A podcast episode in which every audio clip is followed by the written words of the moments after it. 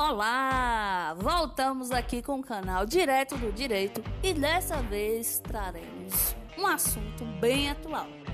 Vamos tratar do Marco Civil da Internet, a Lei 12.965 de 2014, também conhecida como a Constituição da Internet. Essa lei é composta de 32 artigos entre direitos e deveres dos usuários de rede e ela, ela também vai tratar de princípios como neutralidade da rede, a reserva jurisdicional e a não responsabilidade dos provedores por danos causados a terceiros. Essa lei também tem ampli, é, uma aplicação bem ampla no direito penal e no processual penal. É, traremos aqui convidados para tratar de pontos essenciais para que esse assunto seja explanado e que possamos discutir de uma forma bem leve a respeito do assunto. Né? Então, vamos aqui com a primeira convidada. Olá, Geise. Geisiane também é uma colega de profissão. Né? Cursamos Direito na UniFG. Né? E ela vai... Fala aí, Geise, pra gente a respeito desse decreto que regulamentou o Marco Civil da Internet.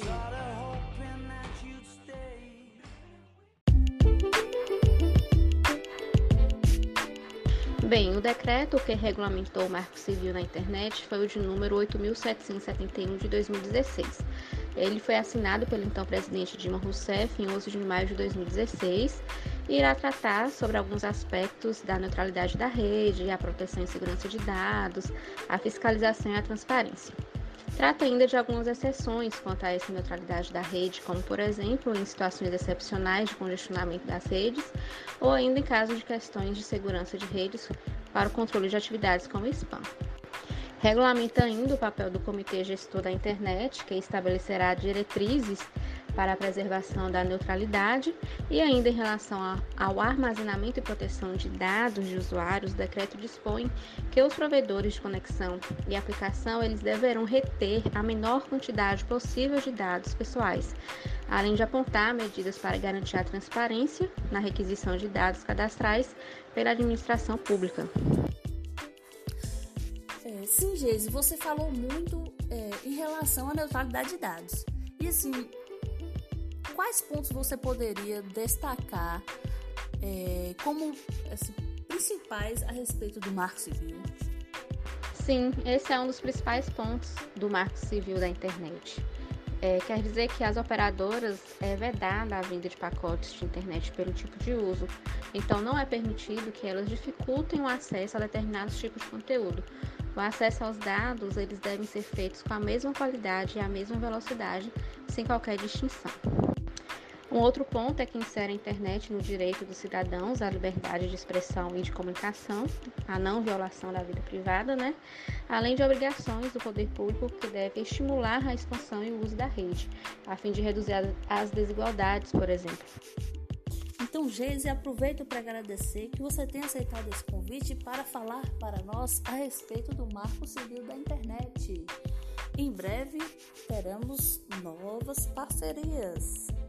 Até o próximo encontro, pessoal. Um abraço, tchau.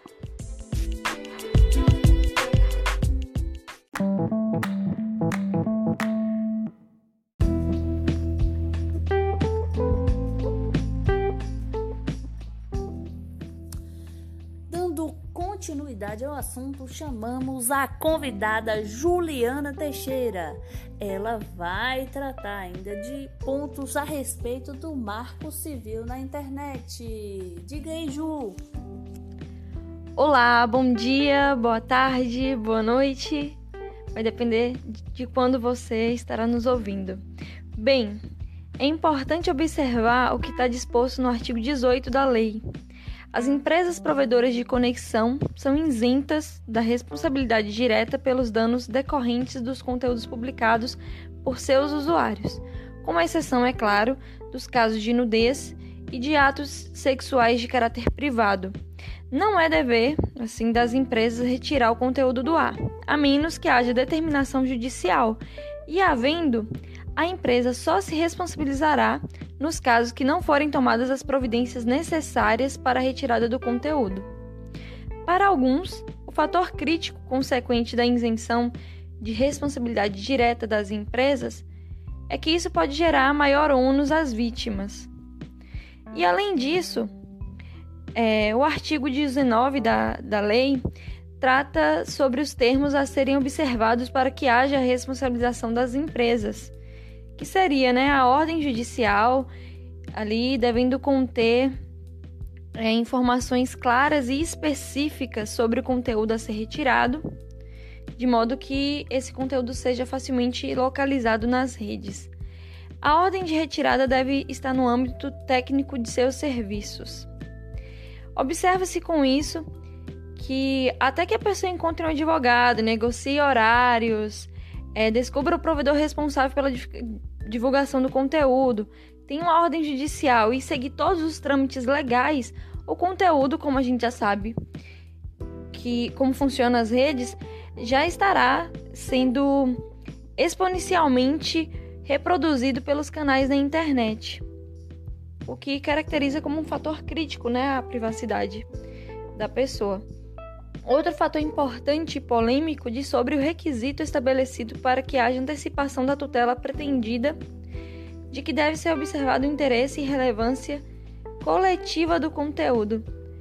Assim, se o conteúdo for de relevância social, deverá ser priorizado o direito de acesso à informação, os interesses coletivos em detrimento do direito à intimidade e privacidade. Então, é, nessa ótica, qual é o problema? Né? Qual é o, o problema disso? O direito coletivo tem mais relevância social e legal do que o direito de um sujeito? Bom, o problema é a polêmica consequente disso, pois a lei não especificou essa matéria, não foi capaz de diluir as controvérsias, mostrando-se insuficiente para tratar da resolução de conflitos envolvendo as relações estabelecidas entre os sujeitos na internet. Bom, quem é que dirá, né? Qual informação tem mais relevância social do que relevância à intimidade e privacidade do sujeito? Então, Ju, pegando esse gancho, fale mais sobre a relação das empresas provedoras de internet com a responsabilidade pelos danos causados por conteúdos que circulam na rede. Já que a responsabilidade ficou praticamente a cargo dos usuários e com o requisito da ação judicial, o que este cenário nos apresenta é algo comum no judiciário brasileiro, que é o sucateamento do judiciário pela superjudicialização das demandas. E considerando que os conteúdos só poderão ser retirados com ordem judicial, não será difícil encontrar casos em que haja ineficiência da proteção à intimidade já que a ação de, de judicialização expõe a vítima ao judiciário. Além do mais, diante da lentidão dos trâmites judiciais, os danos acarretados à vítima aumentam exponencialmente, considerando a velocidade das redes.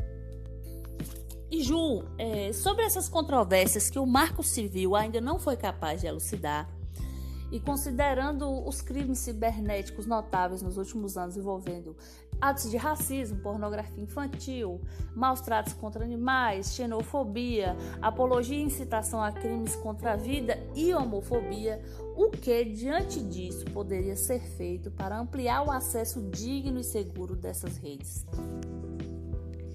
Interessante. É importante que você tenha citado os crimes cibernéticos. Olha, apesar do Marco Civil ser importante, é de extrema necessidade a regulamentação da internet e de suas relações na seara criminal.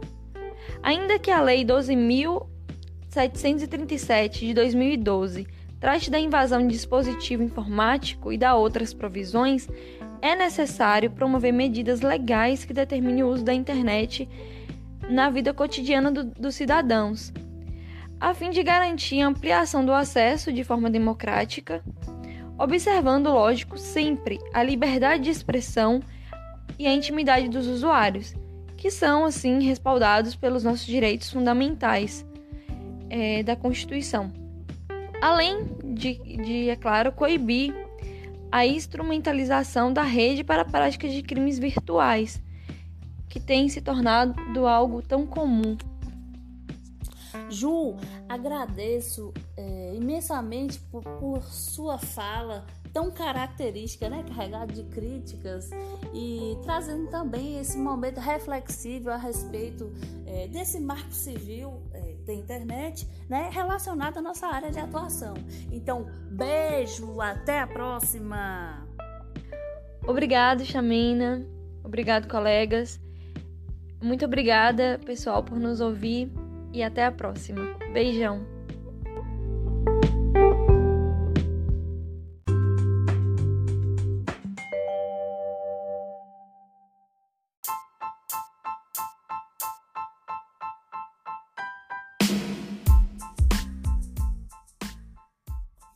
Voltamos agora com a outra convidada, Gabriela, também colega de profissão, para falar de um assunto que tem relação bem próxima com o Marco Civil da Internet, que é a Lei de Proteção de Dados. Fala aí, Gabi.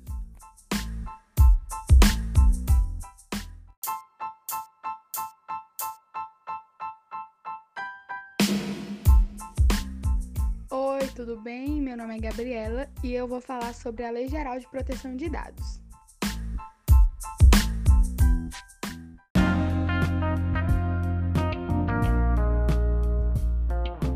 A Lei Geral de Proteção de Dados Pessoais, ela vem para proteger os direitos fundamentais de liberdade e de privacidade, né? E a livre formação da personalidade de cada indivíduo essa lei, ela dispõe sobre o tratamento de dados feitos por uma pessoa física ou jurídica de direito público ou privado e ela também engloba um amplo conjunto de operações efetuadas em meios manuais ou digitais. Interessante, Gabi. E assim, é, o que você pode me falar a respeito dos fundamentos dessa lei de proteção de dados? O tema proteção de dados pessoais na Lei Geral de Proteção de Dados tem como fundamentos o respeito à privacidade, que é assegurar os direitos fundamentais de inviolabilidade da intimidade, da honra, da imagem e da vida privada. Tem também a autodeterminação informativa, ao expressar o direito do cidadão ao controle e, assim, à proteção de seus dados pessoais e íntimos, a liberdade de expressão, de informação, de comunicação e de opinião, que são direitos previstos na Constituição Federal, o desenvolvimento econômico e tecnológico e a inovação, a partir da criação de um cenário de segurança jurídica em todo o país, e a livre iniciativa, a livre concorrência e a defesa do consumidor por meio de regras claras e válidas para todo o setor privado. E, no, e por fim, os direitos humanos, né? Que é o livre desenvolvimento da personalidade, da dignidade e o exercício da cidadania pelas pessoas. E assim, é interessante esses fundamentos citados e eu gostaria de saber assim, sua opinião a respeito é, dessa lei geral né, de proteção de dados.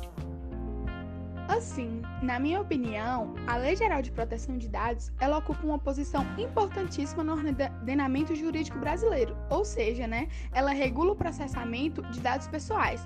Por um lado, ela protege os interesses dos titulares dos dados e por outro, ela permite o processamento dos dados desde certas premissas legais, como infringir direitos ou abuso sejam seguidas. Pode acontecer sem depender de suposições acordadas. Então, Gabi, é, eu quero agradecer por ter aceitado esse convite para a gente é, fazer um bate-papo leve né, a respeito das leis, dessa lei é, geral de proteção de dados. E deixa aí um alô para a galera né, que está ouvindo a gente. É, eu quero agradecer pela participação, foi brilhante o nosso papo. E é isso.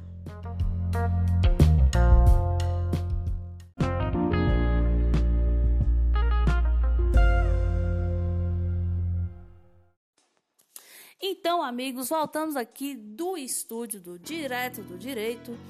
É claro, com aquele clássico dos anos 80, não poderia faltar, né? Que característico. Eu volto aqui para ressaltar que o Ministério Público do Distrito Federal e Territórios é quem editou essa Lei Geral de Proteção de Dados, né, com o intuito de regular as práticas de coleta e tratamento de informações dos usuários e instituições públicas e privadas. É, e que esses usuários possuem o direito de saber como seus dados são disponibilizados e armazenados. Né? Segundo esse ministério, esse programa de governança de dados pessoais foi criado em agosto de 2019 com o objetivo de implementar essas diretrizes, obrigações e protocolos para preservar direitos previstos no Marco Civil da Internet e agora com a Lei Geral de Proteção de Dados, né?